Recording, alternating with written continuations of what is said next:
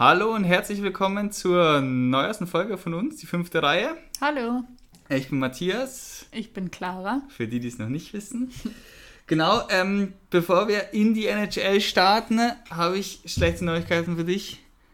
Oh. Und zwar habe ich die Woche jetzt negatives Feedback erhalten Oh oh, von Max. oh oh.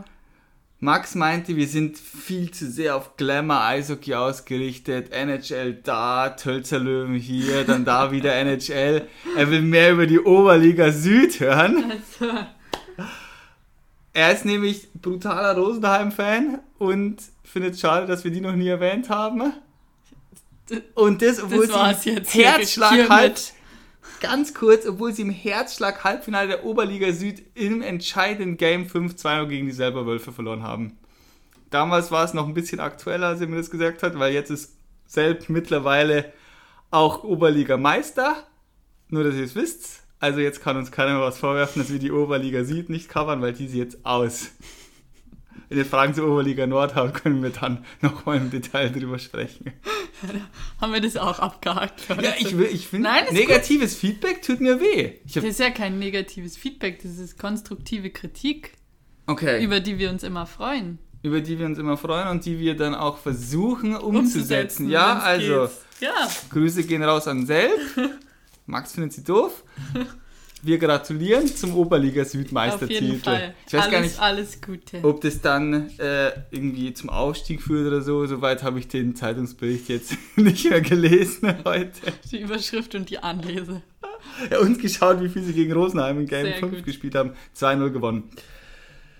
Ja, ich würde sagen, dann gehen wir gleich über den großen Teich, über den Atlantik nach USA. Ja, Ähm, jetzt sind wir einmal ganz brandaktuell, weil ich habe vorher noch in, ähm, in der Arbeit gelesen, dass es zwei eigentlich News gibt, die sehr erwähnenswert sind, was heute passiert ist. Und zwar hat Andrew Shaw seine Karriere beendet. Ich denke mal, den, die, den meisten von euch ist der ein Begriff. Zehn Jahre NHL gespielt, sieben davon bei den Blackhawks. Also ich, ich glaube fünfmal Blackhawks, dann dreimal Canadiens und jetzt wieder zwei Jahre Blackhawks zwei Stanley Cup-Titel. Und was ich ein bisschen schade finde, äh, also nicht ein bisschen schade, was ich eigentlich ziemlich scheiße finde, mit 29 jetzt so viele Gehirnerschütterungen gehabt, dass seine Ärzte gemeint haben, lass es lieber bleiben.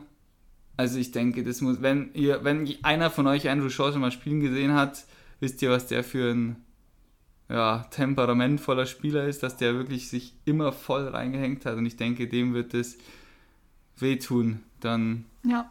als eigentlich schon Vorsichtsmaßnahme seine ganze Karriere beenden zu müssen.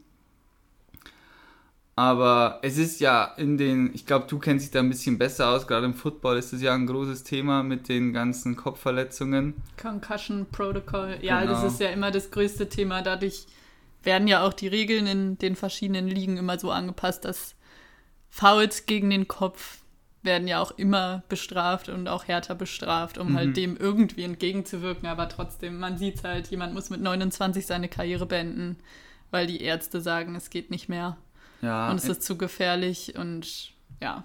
Stichwort Concussion Protocol, die Spieler, sobald, ich weiß nicht genau, wie die Regel ist, aber ich glaube, wenn sie einmal dann zur Behandlung während des Spiels gehen, landen sie sofort auf diesem Concussion Protocol und sind dann eine Woche mindestens raus. Also werden dann überwacht, ob irgendwas passiert ist, bevor sie dann, auch wenn ihnen gar nichts fehlen sollte, ähm, werden sie dann rausgenommen vom Spielbetrieb. Weshalb viele versuchen, das zu umgehen, Was dann auch wieder. was auch nicht Sinn der Sache ist. Ja. Also, schwierig. Ja, aber man sieht, es macht ja dann schon Sinn, dieses ganze Ding, wenn jetzt hier einer mit 29, ich meine, eigentlich im besten Sportleralter, dann, ich sage sag jetzt mal, wahrscheinlich gerade unverletzt. Ich weiß gar nicht, ob er jetzt Ja. aktuell eine Gehirnerschütterung hat. Nee, aber guck, dann eigentlich aktuell unverletzt Genau, ja. dazu gezwungen wird, seine ganze Karriere zu beenden. Und dann jetzt noch so einer, der mit so viel Herzblut Eishockey gespielt hat, fand ich, ist auf jeden Fall eine Schade. Erwähnung wert und sehr schade. Ja. Die anderen News sind auch nicht so prickelnd für die Jets-Fans unter euch, wenn es welche geben sollte. Ähm, ja, Nikola Ilas kam jetzt gerade raus, hat sich äh, im Spiel in der Niederlage gegen die Maple Leafs verletzt und nach einem Jack von Jack, Jake Muzzin und fällt für die restliche Regular Season aus. Also er ist einer der Stützpfeiler bei den Jets mit ja, 46 Punkte, 21 Tore und 25 Assists. Ich glaube allerdings mehr, dass der ein bisschen angeschlagen ist und das jetzt eine Vorsichtsmaßnahme ist. Also mit der Niederlage jetzt gegen die Leafs sind sie 8 Punkte hinter Toronto. Toronto hat da ein Spiel mehr, aber die noch einzuholen wird nee, nicht mehr machbar. Also es zeichnet sich schon sehr die Paarung ab gegen die Edmonton Oilers, die da relativ sattelfest auf 3 sind und entweder die Oilers werden Dritter oder die Jets werden Dritter und da in Kanada ja sowieso keine Zuschauer zugelassen sind, ist da der Heimvorteil, denke ich mal, eher zu vernachlässigen. Und von dem her denke ich, wenn es eine Vorsichtsmaßnahme war von äh, Paul Maurice, dem Coach, ist es nur clever, einen seiner Topscorer jetzt ein bisschen rauszunehmen, acht, neun Spiele, bevor irgendwas Schlimmeres passiert und dass er dann auf jeden Fall fit ist für die Playoffs, weil es ist auch, die News ist auch erst raus für die Regular Season. Ja. Und ja, also ich, wenn man so konkret das, so konkret sagen kann, denke ich, ist da ein Kalkül dahinter. Ja. Schauen wir mal. Also zum einen sagt es mir, okay, wir lassen die Leafs jetzt laufen. Wir dachten, vielleicht hätten sie ja nochmal attackieren können, hätten sie sie jetzt geschlagen, dann wären es vier Punkte gewesen und nicht acht. Aber ist nicht so gekommen. Von dem her, glaube ich, tun die Jets gut daran, jetzt ein bisschen die Kräfte zu, schön, zu schonen. Ich glaube, Mark Scheifele war auch ähm, healthy scratch gegen die Leafs. Man hat da schon, glaube ich, ein bisschen den Fokus jetzt schon eine, ein, zwei, drei Wochen weiter, weiter nach, nach, hinten gelegt. Ja. ja. Die, Macht nur Sinn. Apropos Leaves, kleiner Einschub, aber sie geben nicht alles. Sie geben nicht alles, um davon zu laufen auf der Eins. Oh. An alle Leaves-Fans da draußen, liebe Grüße. Haben gegen Vancouver jetzt letzt, also vergangene Woche, wir nehmen gerade am Montag auf, zweimal in Folge verloren, wo vorher sich eigentlich alle aufgeregt haben, dass Vancouver überhaupt gezwungen wird zu spielen, weil sie so viele Corona- bedingte Ausfälle hatten, Spielerausfälle, das heißt mit einem dezimierten Team gespielt haben, aber dann gegen die Leafs und da kann man natürlich dann zweimal in Folge gewinnen. Ich glaube 18 Spieler waren auf dem Covid-Protokoll von ah, krass, den okay. Vancouver Canucks, ja. also, also ziemlich alle waren involviert und sie haben sich auch, als äh, die NHL gesagt hat, jo, ihr müsst wieder spielen, ähm, so, der Mann hat die Nummer 9 bei den Vancouver Canucks. Ich weiß es gerade nicht wie. Äh, äh, JT Miller hat sich öffentlich hingestellt und hat gesagt so, boah, wie sollen wir jetzt spielen? Ich bin auf dem Laufband sofort mit meinem ähm, VO2 Max bei durch die Decke. Ich habe gar wirklich, wir sind konditionell nicht in der Lage, ein Eishockeyspiel zu bestreiten und können jetzt einmal trainieren können einmal skaten gehen und haben praktisch gar nicht in der Mannschaft trainiert und ihr setzt uns jetzt wieder aufs Eis. Da waren schon ein bisschen. Aber ja, die NHL, was sie halt da. Ich weiß, bin gespannt. Jetzt die, die Canucks sind jetzt wieder so ein bisschen mit den zwei Siegen ins Playoff Race mit eingestiegen. Ich dachte eigentlich, oder ich hätte mir eigentlich vorstellen können, dass sie dann zum Schluss der Saison sagen, wenn die Canucks so 52 Spiele haben und es geht jetzt noch zweimal gegen die Senators oder was weiß ich, dann sagen sie es einfach, lass es gut sein. Äh, ja. Sind sie für dich ins Playoff Race eingestiegen? Naja, also weißt du, sie sind im, ja, sie sind im Playoff Race, weil Calgary und Montreal beide nicht wollen. Das stimmt. Also, ich glaube, Vancouver hat jetzt sechs Spiele weniger als die Habs und sind sechs. Fünf, fünf, Spiele, Spiele, weniger als die Habs und sind sechs Punkte dahinter. Oder acht. Acht, acht Punkte dahinter. Mein Gott, lass sie jetzt noch dreimal gewinnen und die Habs jetzt noch gegen Calgary verlieren dann ist es da auch wieder ein bisschen spannender, als wir uns alle erhofft hatten.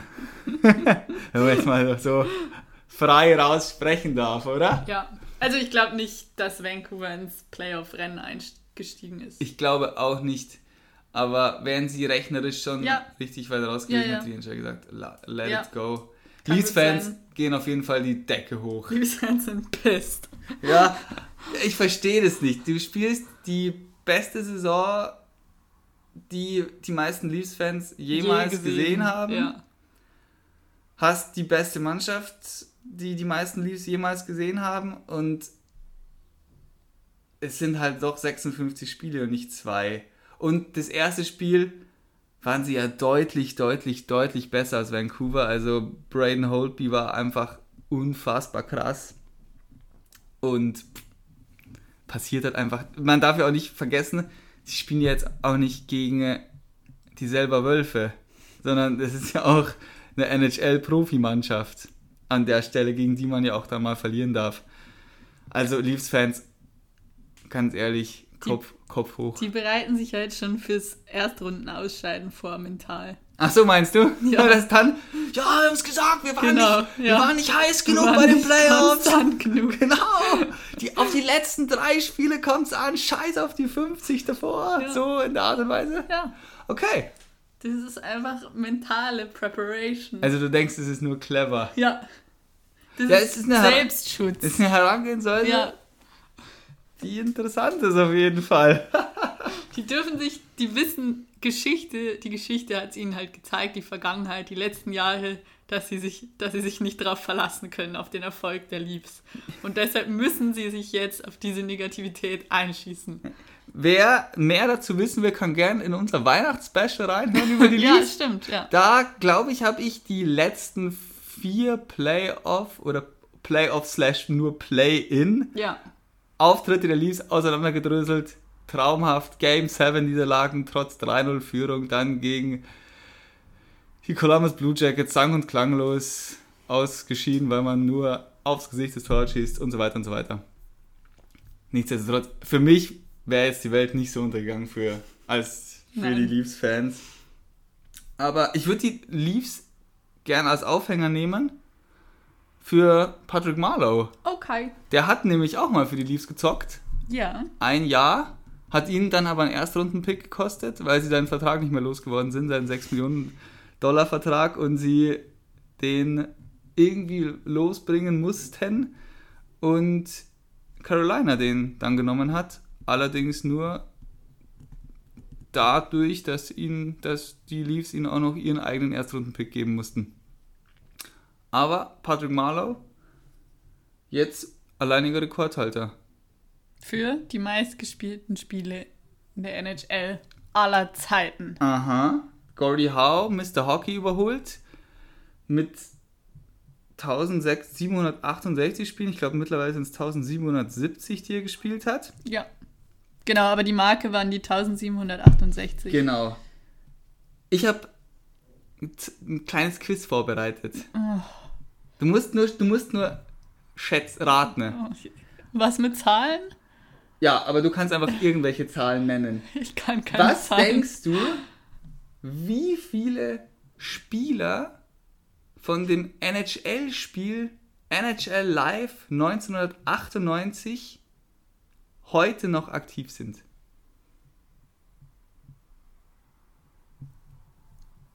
Ein kleiner Tipp, Patrick Marlowe ist dabei. Fünf.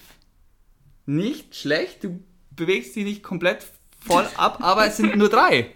Okay. Es ist ähm, Patrick Marlowe, ja. 97 gedraftet. Sein Kollege, der im gleichen Jahrgang ähm, als Nummer 1 Pick gedraftet worden ist, Joe Thornton. Ganz lange sein Kollege bei den Sharks. Und Big Z. Yes. 96 gedraftet. Dienstältester. Zweite kleine Frage. Was denkst du, oh wie viele Prozent... Ich stelle normalerweise die Fragen. Ja, deswegen dachte ich, kann ich jetzt auch mal. ja. Was denkst du, wie viele Prozent der 18... Der oh, der aktiven Spieler. Das hatte ich schon gelesen. Ah, das hatte ich schon gelesen. Nee, sag mal. Wie viele Prozent der aktiven Spieler waren beim NHL-Debüt von Patrick Marlowe noch nicht geboren? Oh, nee, das habe ich nicht gelesen.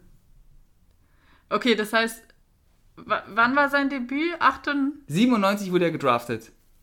Wie viele Prozent? Das heißt, wie viele Spieler sind jünger als 97? Ja. Jahrgang 97.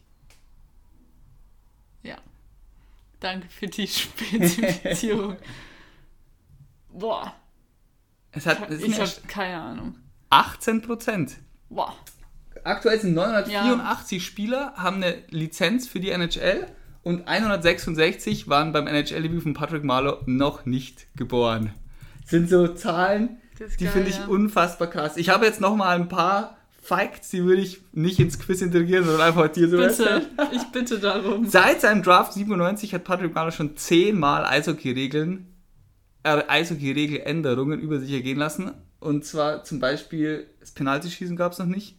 Es gab noch, es gab noch den Pass über zwei Linien, der verboten war zwei komplette Lockout, Lockouts miterlebt und drei verkürzte Seasons. Also hätte das Guck, wie schnell er eigentlich schon den Rekord gebrochen hätte. Ja, viel früher. Ja. Und er ist älter als fünf NHL-Franchises. Das ist geil. Und das sind zum einen die Minnesota Wild, die Columbus Blue Jackets, die Nashville Predators, ganz klar die Vegas Golden Knights und Fun Fact, auch älter als die Atlanta Thrashers und seine komplette NHL-Karriere ist länger als die NHL-Karriere der Atlanta, der Atlanta Thrashers. Und jetzt dann Seattle. Genau, und wenn er nächste Saison noch eine Saison dranhängt, ja. ist es Seattle auch noch. Krass. Finde ich schon krass. Big Z macht übrigens, während wir aufnehmen, heute Nacht sein 1600. Spiel. Oh. Also auch eine große Marke. Ja, der kann auch noch in die Sphären kommen. Ja finde ich so bemerkenswert übrigens, dass der eigentlich, ich, ich glaube, er wurde von den Bruins einfach so ein bisschen äh, ähm, ja, ausgemustert, weil sie den Umbruch diese Saison. Wollten. Ja. ja. Und er hat für die Washington Capitals stand letzte Woche, also ich weiß es jetzt nicht, wie es die letzten Zeit der Spiele war, kein einziges Spiel verpasst. Jedes Spiel gemacht. Und steht da auf dem Eis mit seinen 44 Jahren, blockt Schüsse. Wahnsinn. Also, er erlebt jetzt nochmal wirklich seinen vierten Frühling gerade oder seinen achten Frühling. Pardon, er hat es natürlich schon erreicht jetzt am Wochenende. Ah, Sorry. Ja. Ich hatte, das, ich hatte das letzte Ende letzter Woche gelesen und dann hatte ich es nur so abgespeichert. Aber ja, er ist jetzt der 13. Spieler aller Zeiten und der fünfte Verteidiger, der diese Marke erreicht hat. Okay.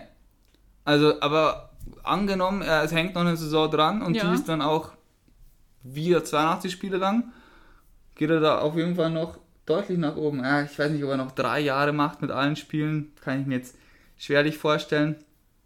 Und dann müsste auch Marlow seine Karriere beenden. Ja. Ich finde es ein bisschen komisch, dass es tatsächlich eine Diskussion gibt, ob Patrick Marlow in die Hockey Hall of Fame aufgenommen werden soll oder nicht. Ich finde es nicht komisch. Warum? Weil. Okay, pass auf. Ich finde, zu viele Leute werden in die Hockey Hall of Fame aufgenommen. Ja, okay. Und quasi, ob der Standards, die es gerade gibt, finde ich es komisch, dass es eine Diskussion gibt, weil wieso soll dann, also es werden so viele, in Anführungsstrichen so viele Leute aufgenommen, dann ist er auf jeden Fall dabei. Aber wenn es so nach meinem inneren Kompass gehen würde und du eh nicht so viele, sondern wirklich so die absoluten Ausnahme, Ausnahme, Ausnahmespieler nimmst, ist halt die Frage, ob das ein Kriterium ist, einfach nur, dass du lange dabei warst. Ist es kein Kriterium für dich, 24 Jahre auf dem Niveau Eishockey spielen Doch. zu können? Aber das ist halt die Frage, wie kannst. du eine Hockey Hall of Fame definierst. Also ich würde in die Hockey Hall of Fame Spieler aufnehmen, die in ihrem Sport Außergewöhnliches, sehr, sehr Außergewöhnliches geleistet haben. Und in meinen Augen ist es, wenn jemand bei dem physischen Sport, und ich meine, der hat 98,3% aller möglichen Spiele hat er bestritten. Also er war wirklich immer da. Bei so einer körperbetonten Sportart. Ich, ja. Denke ich, das ist ein absolutes Ja. Ich, also deswegen verstehe ich die Diskussion nicht, dass es da eine gibt. Und es war ich, nicht, ja. Ich, ich glaube, es geht halt um die Definition, wie du, also so wie die Hockey Hall of Fame definiert ist, ja, keine Diskussion, kommt er rein, wird er reinkommen, soll er reinkommen. Wenn du sagst, es ist was, also wenn du Außergewöhnliches leistest, dann kannst du halt darüber diskutieren, ob die in Anführungsstrichen reine Teilnahme ja auf dem Niveau reicht um Herausragendes zu leisten. Also, also für dich, jeder, der den Rekord bricht, ist automatisch drin. Ja. Okay. Ja. das ist herausragend, aber ich glaube, ich weiß nicht. Also er ist Es jetzt. ist keine, in dem Sinne sportlich, er hat nicht den Sport besser betrieben als andere. Er hat ihn cleverer betrieben und länger betrieben als andere. Aber er hat ihn nicht besser betrieben. Er hat ihn nicht, er ist nicht McDavid, der ihn einfach besser betreibt als andere. Weißt du, wie ich meine? Ich weiß, was du meinst, ja. Ich weiß, was du meinst. Also Patrick Marlow war natürlich in, in den 2000ern so schon höchste Güteklasse in der NHL, aber nicht Ja. allerhöchste Güteklasse in Nein. der NHL. Ja, ich verstehe, was du Und meinst. wir- er wird ja nicht dafür ausgezeichnet, dass er höchste Güteklasse wird. Auch in deinem Ranking hier gerade nicht. Du nimmst ihn in Anführungsstrichen nur mit rein, weil er es geschafft hat, dieses Kunstwerk geschafft hat, so lange dabei zu sein. ja. Wo, wofür du auch gut sein musst. Und er spielt ja auch. Also, es, also offensichtlich. Eben, er spielt. Er, Also, ist ja jetzt, sonst er bekommt du ja jetzt, nicht die- Er hat jetzt hier keine Mitleidsverträge bekommen. Sonst er, knackt er ja auch nicht die meistgespielten Spiele. ja. Das ist schon klar. Aber ich, ich finde halt, ich glaube, die, die darüber diskutieren, diskutieren halt auch darüber, weil sie vielleicht die Hall of Fame auch für sich ein bisschen anders sehen würden. Mhm. Was die aber nicht ist. Also ich bin mal gespannt, ob wir Weißt noch du, so lange mein? podcasten, bis dann sein Jahr dran ist und dann wissen wir, was passiert. Ja, aber weißt du, wie ich es meine? Ja, ich weiß genau, was du meinst. Also, ja. okay. Ironman-Rekord. Ja? ja? Die meisten Spiele, gespielten Spiele am Stück. Mhm. Haben es die auch verdient, dann alle in die Hall of Fame zu kommen? Was.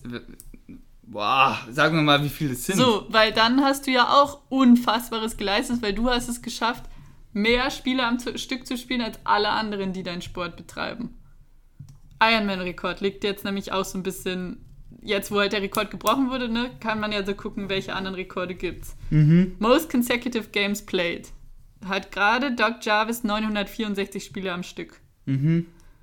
Ist, Ist- sicher nicht in der Hall of Fame. Jetzt in der Verlosung Keith Yandel, Marlo, Ist noch aktiv, ja? Phil Kessel.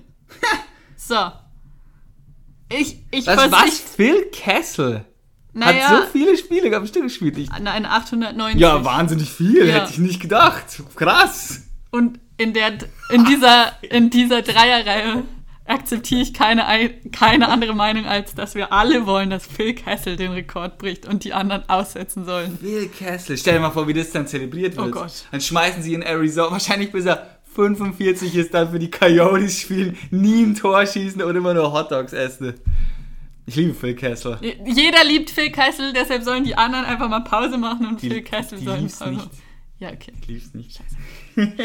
Ähm, nein, aber jetzt mal, okay, wenn die das erreichen, Mhm. ist es dann auch Oh. Hall of Fame erreichen, weil du hast Eigentlich bin ich davon ausgegangen, dass du sagst, klar, Matthias, das ist auf jeden Fall Hall of Fame und jetzt nicht so Kontraargumente Anti. gescheffelt. Sorry. Nee, finde ich, boah, schwer. Also wie viel hat, wie viel hat Also, Keith Yandel? aktuell, die aktuelle Marke ist 964. Die Mhm. drei, die in der Verlosung sind aktuell, die das theoretisch brechen könnten, wären Mhm. Keith Yandel 915. Marlo hat aktuell, ich habe die Zahlen letzt, Ende letzter Woche, also jetzt sind es vielleicht ein, zwei mehr, 899. Oder wir sind wieder bei Null. 899. Okay. Und Phil Kessel 890. Tja, ich, boah, nein. Der ist schwer. Da hast du mich jetzt ein bisschen eiskalt erwischt. Gibt es da einen, einen super Rekord? Der Rekord ist zwar auch krass, aber das ist so unbemerkt. Das ist natürlich auch nicht der Rekord Most Games Ever. Ja. Ich vergleiche, für alle, ich vergleiche nicht die beiden Rekorde. Mir geht es nur ein bisschen um den Fakt, dass Phil Kessel hat dann halt ein, in Anführungsstrichen einfach nur am meisten Spiele hintereinander absolviert, was abartig ist und mega krass ist und ja auch Superlative verdient. mhm. Aber ich, es ist so ein bisschen das Gleiche. Bist du dann automatisch ein herausragender Spieler, der deinen Sport in extremer Weise geprägt hat? Das ist die einzige Frage, die ich stelle. Aber wie gesagt, für mich kommen viel zu viele Leute in die Hall of Fame. Mhm. Ich finde, es sollten einfach weniger sein und wirklich nur die. Und dann hätten wir darüber diskutiert. So wie es jetzt ist, Ich denke, er kommt in die Kommt Hall of Fame, oder? Ja, ja. Haken dran. Glaube ich auch. Ja, Haken dran. Ganz kurz. Ja. Weißt du, was ich auch crazy finde? Was? Bevor jetzt hier Carolina und Tampa die Playoffs klar machen, heute Nacht wahrscheinlich. Ja. Alle drei, die bis jetzt in den Playoffs sind, Sind im Westen. Sind, ja, sie spielen in einer Division. Ja. Vegas als erstes, danach gleich Colorado und die Minnesota Wild. Die sind für mich, ich glaube, ich habe es schon 10.000 Mal gesagt, so die krasse Überraschung der Ja. Saison. Ich dachte, die sind da so, pff, pff, pff, vielleicht hängen sie noch so ein bisschen im Playoff-Rennen mit drin, Mhm. aber als dritte Mannschaft der ganzen Liga die Playoffs sicher gemacht, finde ich richtig geil. Ja. Und egal wer, und ich Wer nimmt dir- den vierten Spot im Westen? Wer ist denn, wer ist denn 4, 5 und 6 gerade? Ähm, Arizona, 48 Spiele, 47 Punkte. St. Louis, 45 Spiele, 46 Punkte. San Jose Sharks, 47 Spiele, 41 Punkte. LA, 45 Spiele, 40 Punkte. Und die Ducks. Also ich weiß, dass ich in der Saisonvorschau auf, auf die Sharks getippt habe. Ich kann mir eigentlich. Ich wünsche mir, dass, dass die Kings es packen, aber ich glaube, die, ich glaube, am Schluss kriegen die anderen alte kalte, Fü alle kalte Füße, Arizona, die Sharks und die Kings und deswegen werden es die Blues machen. Und sie haben auch, wie ich gerade sehe, einen Vorteil und sind im Torverhältnis nicht ganz so beschissen wie alle anderen. äh, Arizona minus 22, Sharks minus 38, die Kings minus 16 und St. Louis immerhin minus 11 nur. Und jetzt ist Tarasenko zurückgekommen, der wird sich auch nochmal einen kleinen Boost mitbringen. Also ich kann mir nicht vorstellen, dass die Blues mit vor zwei Jahren noch den Stanley Cup geholt, jetzt natürlich äh, Edmundson ist weg, Pietrangelo ist weg und Jay Boomister ist weg, dafür haben sie Tory Crew geholt. Ich kann mir nicht vorstellen, dass sie in zwei Jahren so an Qualität verlieren, dass sie es nicht schaffen. Gut, sie sind deutlich von Minnesota schon überholt worden, was schon die wenigsten geglaubt Ja. haben. Aber dass sie jetzt auch von Arizona, Sharks oder von LA, einen von den drei, auch hinter, hinten gelassen werden, kann ich mir nicht vorstellen. Wir haben beide die Sharks übrigens genommen. ja? Ich habe gerade nochmal nachgeschaut. Dann hatte ich Minnesota nicht drin. Nee. Wir hatten beide, wir- das war die einzige Division, die wir gleich gezippt Mhm. haben. Colorado, Vegas, äh, St. Louis und die Sharks. Die Sharks wären auch, glaube ich, gar nicht so schlecht im Rennen gewesen, wenn ich, ich sehe gerade, letzten zehn Spiele ein Sieg, acht Niederlagen, ein Overtime-Niederlage. Das haben sie halt nicht ernst genommen, gell? Nope. Ja. Da kommt der Rebuild auch früher, als sie sich das, glaube ich, gewünscht haben. Weil ich glaube, seit Erik Karlsson da ist, haben sie einmal, haben sie es einmal in die Playoffs geschafft und seitdem geht es ja wirklich stetig, stetig, stetig bergab. Ja. Und ich dachte eigentlich, es ist nur ein Durchhänger, aber das denke ich jetzt im dritten Jahr in Folge. Und ich glaube, mittlerweile muss man der Wahrheit ins Auge sehen, dass die Sharks unbedingt ein Rebuild machen müssen. Haben halt da noch so alte Verträge rumliegen mit Vlasic und Burns, Carlson. Ich glaube, der zweitteuerste Vertrag der ganzen Liga nach McDavid. Keine guten Torhüter. Also tun sich keinen. Nicht, schauen nicht in die rosigste Zukunft aller NHL-Teams. Ich habe nur gerade auf die anderen Tipps geschaut. Mhm. Wie, Wie, sind wir sonst? wie, wie wir bis jetzt quasi. Äh, ich so weiß, dass die stehen. Habs nicht Erste sind, so wie ich es getippt hatte. Und wahrscheinlich ist es mittlerweile rechnerisch auch nicht mehr Ich möglich. glaube auch nicht. Ich habe die Leafs auf, auf die 1 gesetzt. Ja, das war ja auch der Easy-Tipp. nee, weil wie sieht sonst aus? Gut oder schlecht? Mm, Also Norden haben wir, ähm, ja, also du hast Montreal, Toronto, Edmonton, Calgary. Was? Ich habe Calgary vor Winnipeg, okay. Ja, ich auch. Hast du auch Winnipeg raus? Ja. Ich habe Toronto, Toronto, Edmonton, Calgary, Montreal. Okay. Und dann ähm, im Osten Da weiß ich ganz genau, was ich. Liegen die, wir beide Die, die ersten, die so sind gerade, habe ich überhaupt nicht in den Playoffs. Korrekt. Ja, Du, doch, du hast, du hast äh, Washington auf 1. ja ich weiß. Achso. Pittsburgh ist aber gerade Erster. Und Ja, die hast du nicht eben habe ich nicht in den Playoffs. Ja. Über die haben wir noch diskutiert, aber ich habe ich hab die Flyers auf 1 getippt. Das ist ja noch ein schlechterer Tipp. Ja. Ja, Pittsburgh pff, haben nochmal hier, also die sind, glaube ich, so zurzeit die heißeste Mannschaft in der NHL. Jetzt, Und aber mhm. Honorary Mention. Die Boston Bruins sind da, Leute, ich sag's euch. Taylor fucking Hall ist angekommen. Die zweite Reihe ist gefährlich. Es läuft. Ich bin wieder, ich bin jetzt richtig, ich bin total positiv jetzt. Ja, äh, ich glaube, der hat auch schon nach seinem dritten Spiel in Boston, wie wir es angekündigt hatten, äh, das sein, war echt klar. sein Tor konnte schon verdoppelt. Also er ist direkt angekommen. Ja, ein bisschen aufpassen müssen die schon noch, die Bruins. Die Rangers sind noch in Schlagdistanz, weil die sind auch echt on fire jetzt in letzter Zeit, Ja. aber glaube auch nicht, dass sie sich das jetzt noch nehmen lassen. Vor allem hatten wir, glaube ich, schon vor zwei oder drei Wochen gesagt, dass da die Playoffs schon alle gebucht sind. Wie, wie haben wir es in der Central Division angelegt? Ja, weil einfach. Aber ich bin wieder richtig positiv. Ich habe good vibes. Wie haben wir die Central Division getippt? Ähm, die Central Division. Also, Bei die Bruins, da kann man immer Good Vibes haben, weil die sind die letzten Jahre irgendwie, die kriegen es immer auf die Kette. Ja, aber jetzt habe ich bessere Vibes als vor der Trade Deadline. Okay, So, das freut mich. das ist gut, das ist schön für mich. Ja, das freut Für mich und meine Gefühlswelt. Ja, ist gut. Central. Ähm, du hast Carolina. Sind Erster. Ähm, Sind Erster und sind tatsächlich, wenn sie jetzt noch gewinnen, einigermaßen souverän Erster. Ähm, Tampa Bay, Mhm. Dallas, Columbus ist deine, sind deine vier. Ja, Ja. solide 50 Prozent, oder? Ja, schwierig. Naja, wo ich, ich, glaube, ich glaube, dass Dallas noch in die Playoffs kommt.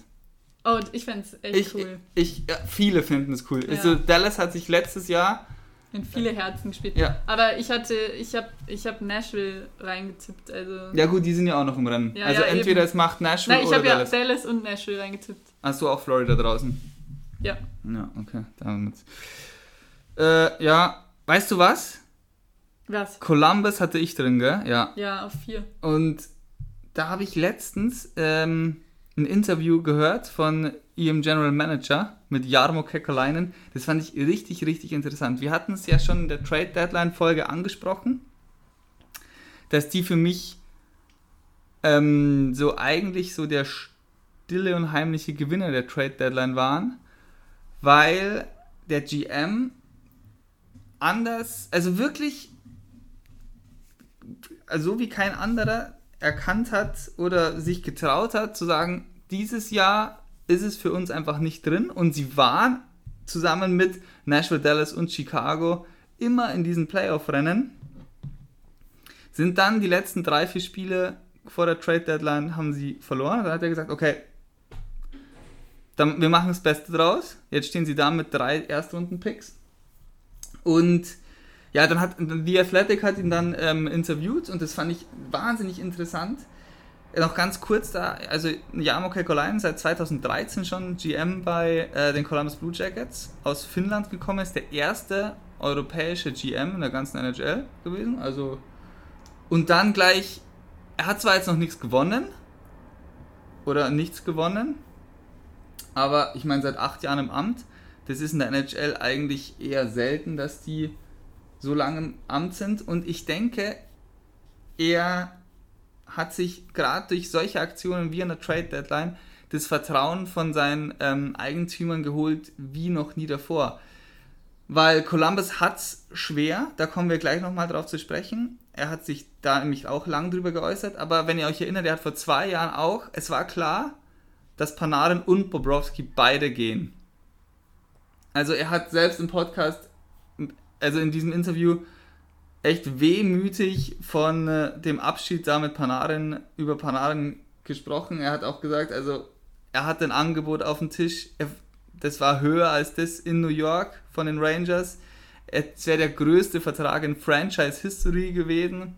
Wir hätten unsere ganze Mannschaft, unsere ganze Mannschaft um ihn herum aufgebaut. Also als wir ihn geholt haben aus Chicago, waren wir sicher, er wird das Gesicht der Franchise über viele Jahre. Er ist der beste Spieler, einer der besten Spieler der Liga. Und er ist dann gegangen, genauso wie Bobrovsky, der dann zu Florida ist und sie auch alles versucht haben, ihn zu halten. Und das passiert eben in Columbus sehr häufig.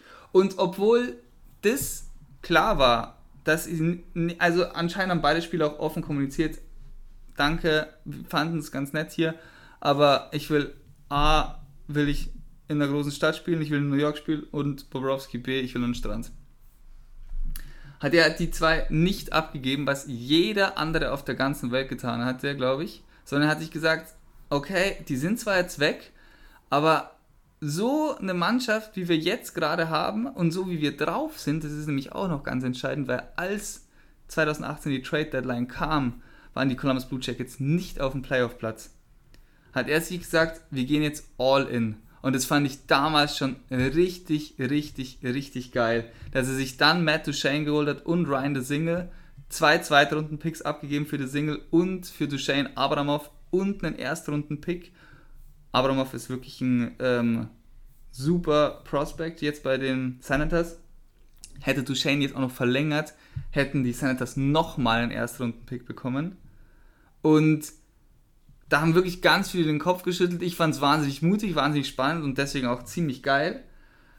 Und da haben sie ja es tatsächlich geschafft, sich auf den letzten Metern, also ich glaube am 81. Spiel oder so, haben sie sich an Montreal vorbeigeschoben auf dem Playoff-Platz und dann dieses mega, diese mega krasse Serie gegen Tampa Bay gespielt und dann gegen Boston ausgeschieden und zum ersten Mal eine Playoff-Serie gewonnen. Das muss man jetzt schon mal sagen. Und das fand ich schon bemerkenswert, dass er, obwohl die Mannschaft nicht auf dem Playoff-Platz war, merkt, jetzt geht was. Und obwohl alles eigentlich darauf gepolt ist, dass du die zwei abgibst, weil sie dir schon kommuniziert haben, sie bleiben nicht, holst du alles, was geht und versuchst es einfach.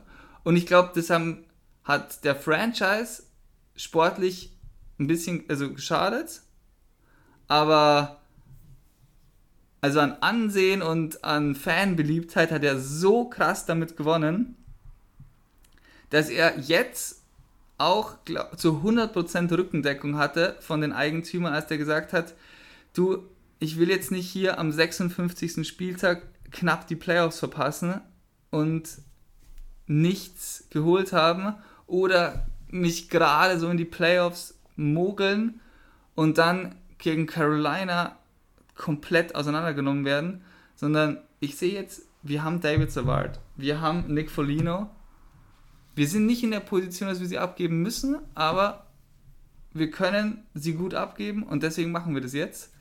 Und jetzt kommt's, so wie es jetzt gerade läuft, wird Columbus wird es vom fünften Platz auf den achten Platz in ihrer Division durchgereicht worden. Ich gucke mal gerade, also sind jetzt auf jeden Fall letzter in der Central ja. Division und 27. in der Liga. Und jeder hinter ihnen hat weniger Spieler als Columbus. Also ihr eigener Pick wird sehr hoch sein. Sie haben zwei Erstrunden-Picks. Was ich auch schon interessant fand jetzt, Kekalainen hat gesagt, er weiß, dass die Picks, gerade die späten Picks in diesem Draft nicht so viel wert sein werden, aber Picks können ja noch was ganz viel mehr sein als nur ein Draft-Pick. Ich habe es angesprochen in der letzten Folge, dass ich mir vorstellen könnte, dass er sich hochtradet. Aber was da so ein bisschen zwischen den Zeilen mitgeschwungen ist, finde ich, dass er versuchen würde, ein Offersheet zu verteilen weil es ist ziemlich sicher, dass der Cap Space gleich bleibt, also 81,5 Millionen. Und eigentlich ist er schon über die Jahre immer ein bisschen nach oben angepasst worden. Ich kann mir vorstellen, dass es da einige Teams gibt, die damit gerechnet hatten und ihre Cap-Struktur da so ausgelegt hatten. Und da kann Columbus jetzt zuschlagen und oder könnte Columbus jetzt zuschlagen. Und selbst wenn sie jetzt jemanden, also sind große Namen da, die jetzt dann Restricted Free Agents sind, wie Quinn Hughes, Elias Patterson, die beide neue Verträge brauchen bei, bei Vancouver. Kale Makar, auch wenn es das nicht passieren wird, aber Karel Kaprizov noch, Svechnikov, Tachak, Heiskanen, das sind zwar alles Spieler, da haben die Mannschaften bis auf äh, Vancouver vielleicht die Möglichkeiten, sie zu verlängern, aber Columbus kann die richtig attackieren. Columbus kann mit richtig hohen Verträgen reingehen und hat dann eben auch die Picks, jetzt die Entschädigung zu bezahlen.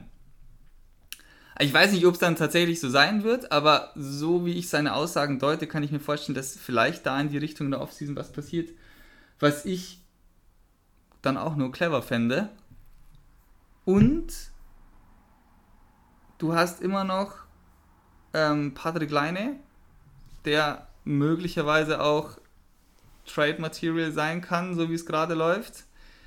Jetzt noch nicht so eingeschlagen, ob es am Coach liegt, ob es an seiner Einstellung liegt, ob es einfach daran liegt, dass er wie so viele andere Spieler munkelt man keinen Bock auf Columbus hat. Keine Ahnung. Aber ich denke, da können wir uns auf einen ganz heißen Sommer einstellen und Kekalainen hat wirklich die, die äh, Blue Jackets in eine super Ausgangsposition gebracht. Wenn sie es jetzt noch schaffen, Varensky und Seth Jones zu halten, das wird auch noch schwer. Also sie haben nächstes Jahr noch Vertrag. Dann ist Varensky Restricted Free Agent und äh, Jones Unrestricted Free Agent. Wenn sie es schaffen, endlich mal einen Superstar zu halten, ne? siehe Duchesne, siehe Panarin, siehe Bobrovsky, wenn sie es jetzt schaffen, Seth Jones zu halten und Varensky zu halten, können sie jetzt, glaube ich, an der Offseason dann sehr schnell wieder sehr eine sehr gute Mannschaft zusammenstellen. Und ja, das letzte, was ich noch dazu sagen wollte, er wird auch so ein bisschen, nein, er wird eigentlich ziemlich direkt angesprochen, ob das ein Problem ist, dass die Franchise in Columbus ist. Du weißt das, Ohio. Worst state in the world. Worst state in the world. Ich war noch nie da. Aber Clara sagt es immer mit einem Schmunzeln. Und er ich war in Michigan und in Michigan gilt Ohio als the worst state in the world.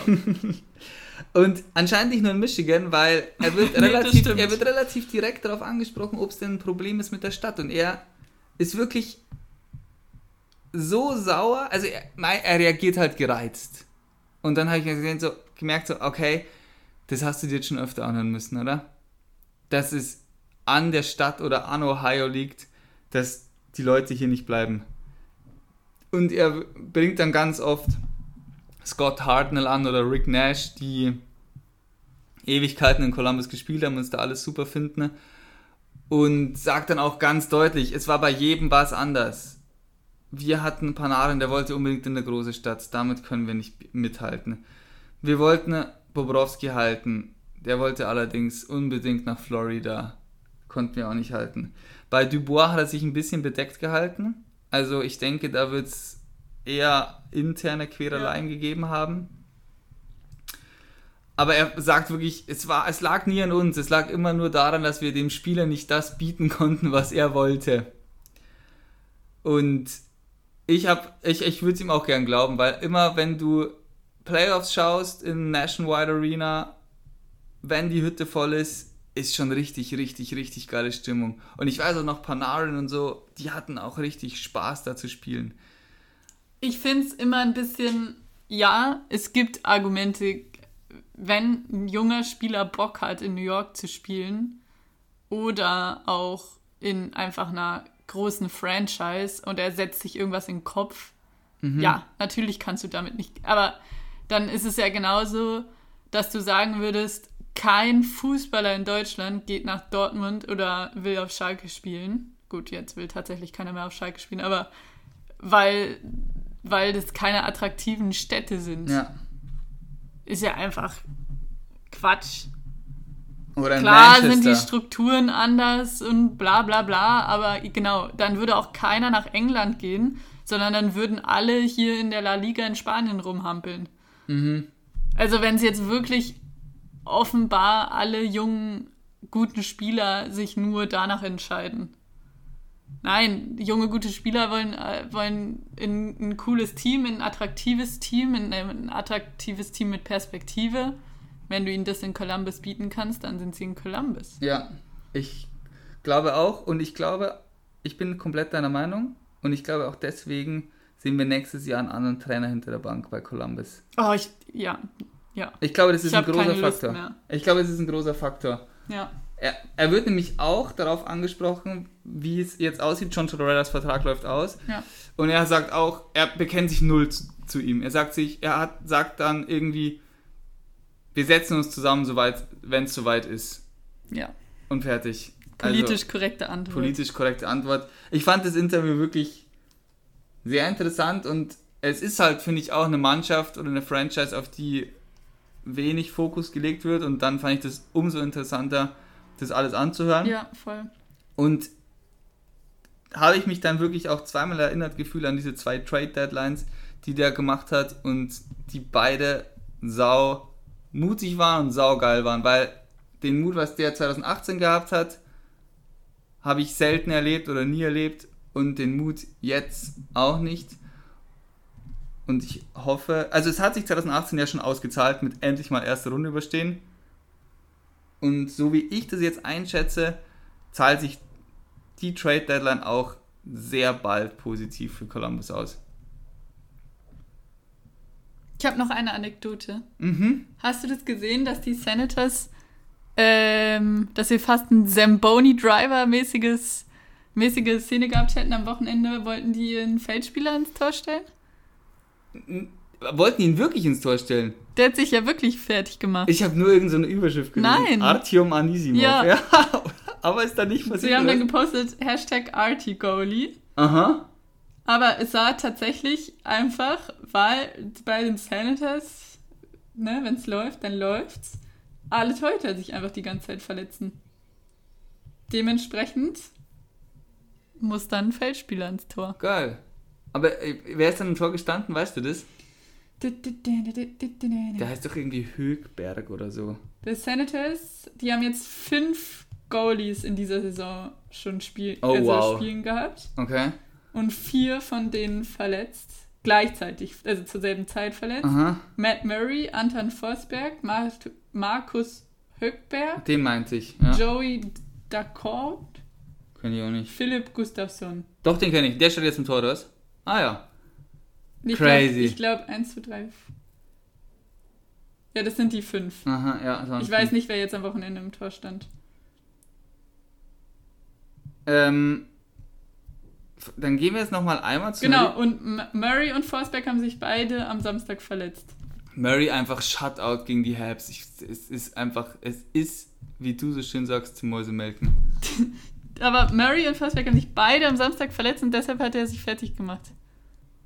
Archie Goalie. Geil, so nennen wir die Folge. Ja. Artie Goalie.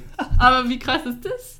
Das ist Das echt ist geil. doch so, als wärst du irgendwie hier äh, Sunday League. Hätten sie dann noch gegen die Leafs gespielt? Ja, dann die hätten Leafs sie es auch gemacht, dann egal, ob sie noch einen fitten Torwart gehabt Dann hätten sie nämlich auch gewonnen, dann Ja. hätten die Leafs wieder hier nichts mehr getroffen, so wie gegen äh, David Ayers. Hat sich jetzt gejährt.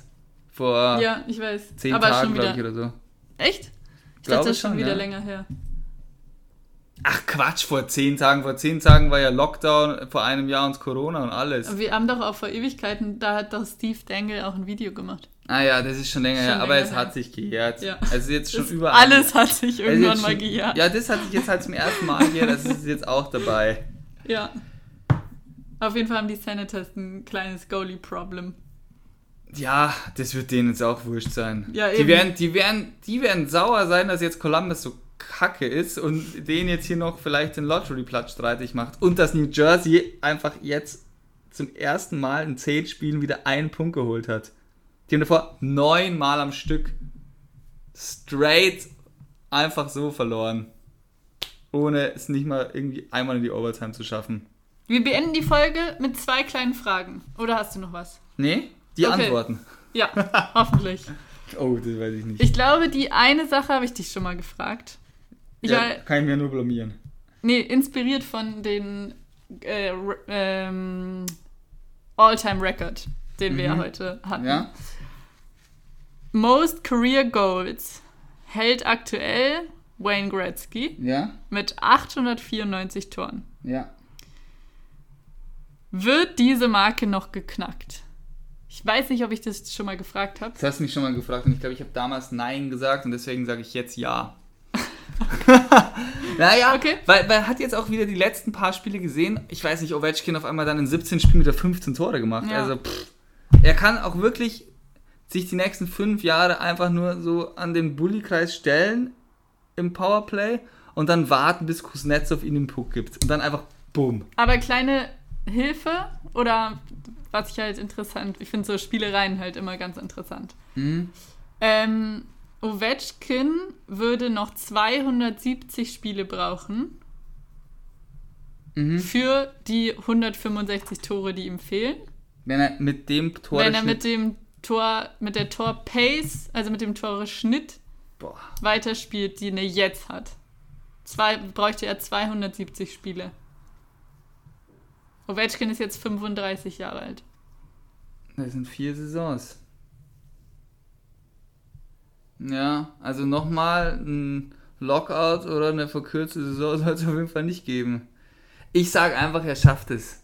Weil ich, sein Vertrag läuft aus, der kriegt jetzt sicher nochmal so drei Jahre in Washington oder vier und Ja. dann äh, soll das soll das schaffen, komm. Und Hall of Fame oder nicht? ich weiß nicht, sollen wirklich nur Leute sein, die. auch wirklich mal die Scheibe treffen können. Und wenn er, also aktuell ist er bei ähm, 0.61. Mhm. Und wenn wir sagen, ab jetzt ähm, fällt sein Toreschnitt auf 0.5, Mhm. dann bräuchte er 330 Spiele. Boah, ja, dann soll er wirklich, dann sollen sie halt mal ein bisschen hier mehr Powerplays holen. Aber ich komm, ich, ich sage, er schafft's. Okay. Okay, und dann aber noch eins, weil das habe ich dich sicher nicht gefragt. Mhm. Ein bisschen exotischeres, also, aber im Gegensatz zu Tore und Spiele. Most Career Selkie Trophy Wins. Wer das gerade hat, Ja, wenn du das weißt. ich glaube, es ist eine geteilte Spitze aus Patrice Bergeron und einem, der nicht mehr spielt. So weit, so gut. Und jeweils fünf. Vier. Vier. Nee, ich weiß den anderen, da komme ich jetzt leider nicht mehr drauf. Bob Gainey? Bob Gainey, ah ja doch, das hätte ich schon wissen können. Schafft's Bergeron, ist die Frage? Das ist, ja, weil, genau. Ich glaube schon. Kriegt Bergeron den fünften und ist damit Ich, ich glaube All-Time. ich glaub schon, alleine dadurch, wenn wenn es nicht einen klaren Gewinner gibt, glaube ich, wählen viele einfach ihn. Ja. Weil er, Zu Recht. Ja, weil er einfach das besser kann als jeder andere. Ja. Ich, ich, genau so würde ich auch antworten. Ich weiß nicht, ob er noch eine Saison. Also, er kann's. Der kann sie jetzt auch diese er Saison kann's. gewinnen. Ja, ja, also er kann sowieso. Jede, also immer gewinnen, Ja. weil er so gut ist. Aber ich glaube auch, dass es irgendwie dazu kommen wird, dass er sich dann vielleicht so ein bisschen einfach über die Jahre erarbeitet hat, dass sie ihm dann diese Mhm. Au- Auszeichnung, die ihn dann halt auch eben als alleinigen All-Time-Best Mhm. nochmal so hervorhebt, glaube ich, dann einfach irgendwann geben. Ich meine, er war die letzten neun Jahre immer nominiert. Ja, wow. Ja, es wird schon nochmal eine rum, rumspringen. Ja. Aber vielleicht wird so wie der Oscar von, von Leonardo DiCaprio. Irgendwann so ein äh, Mitleids-Oscar. Okay, komm. Aber ich fand den Film gut. Der hat in einem Pferd übernachtet. Hä? Ich wusste, dass ich wusste, dass das der nächste Satz aus deinem Mund sein wird. Mit dem Pferd.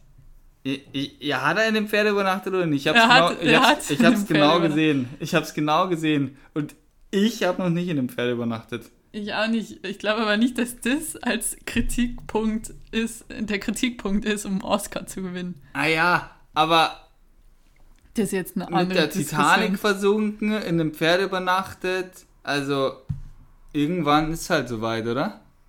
Er hat halt Pech, dass er hat halt er hat einfach seine Filme zeitlich schlecht platziert. Und welcher Film hat er da noch keinen Oscar gewonnen? Da, Wolf of Also, Wall Street, oder? Ja, das da, war auch so ein da war halt nochmal so ein Riesending, dass alle, weil das war halt so ein klassischer Oscar-Film, weil er halt, ja, 95% des Films war er.